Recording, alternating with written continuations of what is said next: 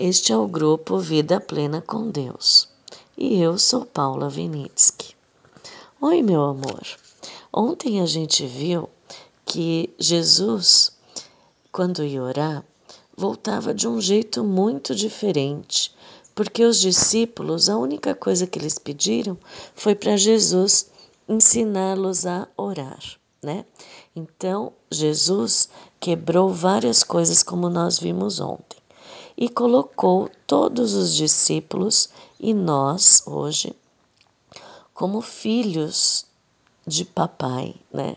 De pai, de Deus. O mundo tem Deus. Nós temos pai, papai, papaizinho, né? E conforme você for conversando com ele na intimidade, como a gente falou ontem, né? Você e Deus no lugar secreto, como Jesus ensinou, você vai começar a contar detalhes. Você não vai se preocupar se ele está é, gostando de como você está falando, você não vai se preocupar com cerimonialismo, palavras difíceis para tentar mostrar que você é, é erudito ou então que você entende das coisas da Bíblia. Não.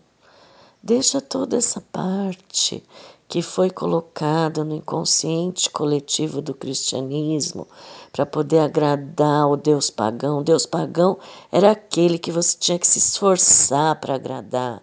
O Deus pagão era aquele que, se você não fizesse tudo o que você podia e mais um pouco, até sacrificar seu próprio filho, eles achavam que então esse Deus pagão não ia dar chuva para a colheita e você não ia poder ter alimento para se alimentar. Então você tinha que agradar, agradar, agradar, se esforçar, se esforçar, se esforçar, até o ponto de sacrificar seu filho. Pensa como isso é mal, como isso é degradante, como isso tira a tua honra de ser humano. Você dá aquele que você mais ama. Pensa para uma mãe, para um pai ter que fazer isso para um Deus, para uma deidade que fala que você tem que fazer, senão ele não vai mandar chuva. Ou seja lá o que que fosse que eles colocavam para as pessoas fazerem para ter que agradar esse Deus, né? Então, esse tipo de pensamento, esse tipo de mentalidade vem dessa mistura que Roma fez. Por quê? Porque Jesus está provando aqui em Mateus 6. Ele mostrou: vai para o teu secreto. Jesus ia para o secreto, de madrugada, de noitinha, toda hora que ele sentia que ele estava fraco, né? Porque Jesus enxergava muito além do que os discípulos. Jesus tolerava a mentalidade errada dos discípulos por amor. Ele amava, entende? Ele suportava e tinha hora que ele estava fraco.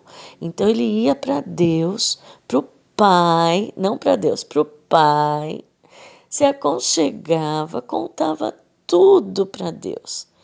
E Deus fazia igual é, tem na Bíblia no Antigo Testamento. Lembra? Renova as minhas forças como a águia, né? Então Jesus era é, fortalecido pelo Pai. O Pai aconchegava, Jesus falava tudo e Deus e, e o Pai ia dando força para Jesus. E quando ele voltava das orações, os discípulos viam que tinha alguma coisa diferente, porque a única coisa que eles pediram foi para que Jesus ensinasse-os a orar, não é verdade? Então, Jesus, ele mostrou que nós precisamos nos aconchegar a Deus, né? Essa coisa de que é difícil estar perto de Deus ou que você tem muitos pecados e que Deus não quer te ver isso é mentalidade do paganismo que foi incorporado no cristianismo, entende? Então, se achegue, veja Deus como seu Pai. É a primeira coisa que você precisa quebrar para você ter plenitude de vida com Deus, ter certeza do amor dele por você. Ele que entregou o seu filho para morrer por nós. Entendeu? O Deus pagão pedia o filho dos, dos súditos para que fosse morto. E Deus é o oposto.